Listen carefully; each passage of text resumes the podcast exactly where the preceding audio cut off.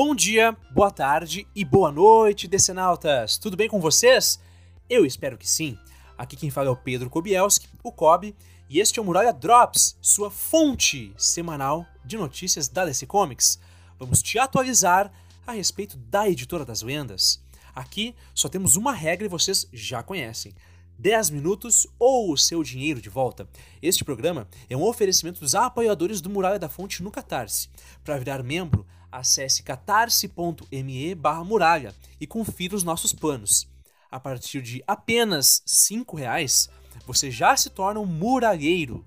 O link está na descrição. Vamos para a pauta. Na edição de hoje, Filha Maravilha, o impacto da greve dos roteiristas nos filmes do DC Studios. Venham comigo e vamos atravessar a muralha.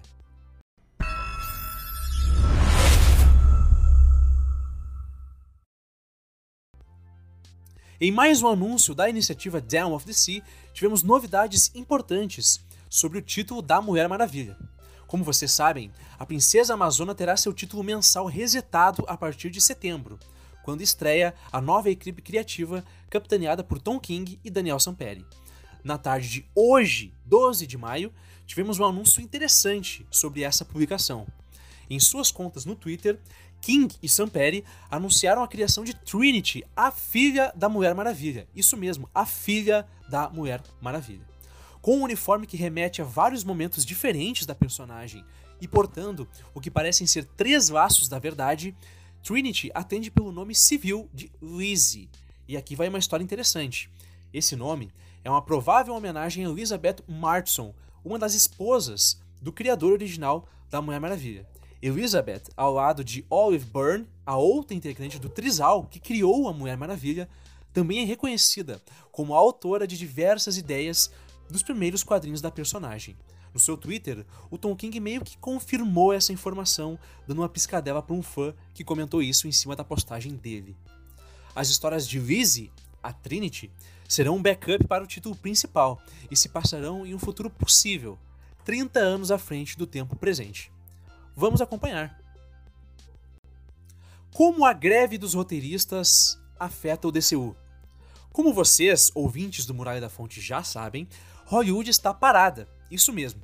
A greve dos roteiristas paralisou e ainda vai paralisar uma série de produções e, consequentemente, gerar atrasos. Mas a pergunta é: como isso afeta o Grêmio? Digo, como isso afeta o DC Studios? Vamos por partes, tá? A produção mais esperada da companhia, aquela que dá início ao novo universo compartilhado da DC, Superman Legacy, está fora de risco. Isso porque James Gunn entregou a primeira versão do roteiro em abril, o que significa que toda a pré-produção do filme já está acontecendo. Claro, Gunn não poderá fazer nenhuma alteração no script enquanto a paralisação continuar. Mas, considerando que as filmagens começam em janeiro de 2024, dá para considerar aí um bom lapso de tempo para essa situação toda se resolver. Superman Legacy estreia em 11 de julho de 2025. Outras duas produções que estão em estágio avançado estão, por enquanto, garantidas: Creature Commandos e Waller. A animação, focada no grupo criado por G.M. DeMatteis, já está com o roteiro de seus episódios pronto enquanto conforme Gunn anunciou em janeiro. As gravações de voz já estão sendo feitas. Já a Waller, a série centrada na megera comandante da Força Tarefa X, teve equipe criativa anunciada também em janeiro, que por, um, que, que por um acaso são Jeremy Carver, criador da série da Patrulha do Destino, e Crystal Henry, uma das roteiristas da série Watchmen.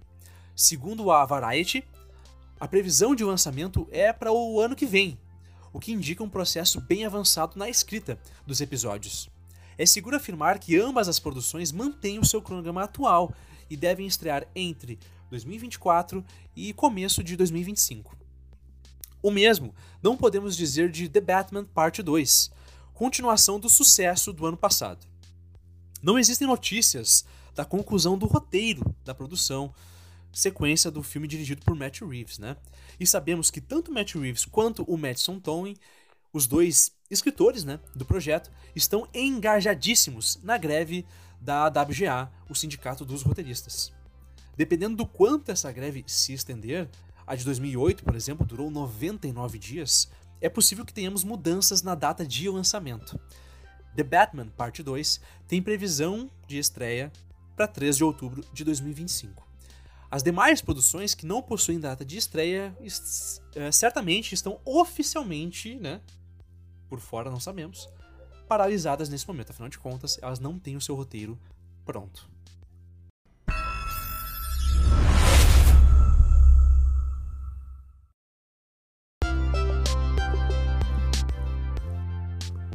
Bom, gente, este foi Muralha Drops desta semana. Toda sexta tem episódio novo, tá? Enquanto isso, fale para seus amigos e inimigos nos ouvirem. Estamos no Anchor, Spotify, Google Podcasts, Deezer, Apple Podcasts e tudo mais o que tiver por aí. Este programa é um oferecimento dos nossos muralheiros, então fica o nosso muito obrigado para Arnaldo Madeira, Wellington Teixeira do Carmo, Antônio Gonçalves, Emanuel Nascimento, Igor Tavares, João Paulo Rank, Matheus Teixeira, Paloma Batista, Paulo Ricardo Kobielski e Vitor Cabreira. Muito obrigado a todos vocês. Eu sou o Kob, vocês me encontram na arroba Pedro no Twitter e no arroba uh, Pedro Kobielski no Instagram. O Grisa tá no Twitter e no Instagram como arroba Brisa Grisa. A Erika, nossa querida editora que me ajudou aqui a construir esse roteiro, está no Insta e no Twitter como Lady Erika Taide sem TH. Estamos no Twitter em arroba Muralha Podcast e no Instagram em Muralha da Fonte Podcast. No Facebook, procurem Muralha da Fonte que vocês encontram, tá? Se você preferir algo mais classudo ou oficial, mande um e-mail para muralha da fonte podcast arroba gmail.com.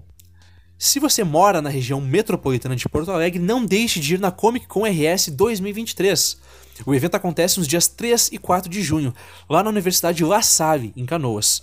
Toda a célula gaúcha do Muralha estará lá. Eu, o Grisa e o Pab. Venha conversar com o Muralha. Bom, gente, é isso. Até a próxima e não se esqueçam, hein? A Muralha sabe de tudo.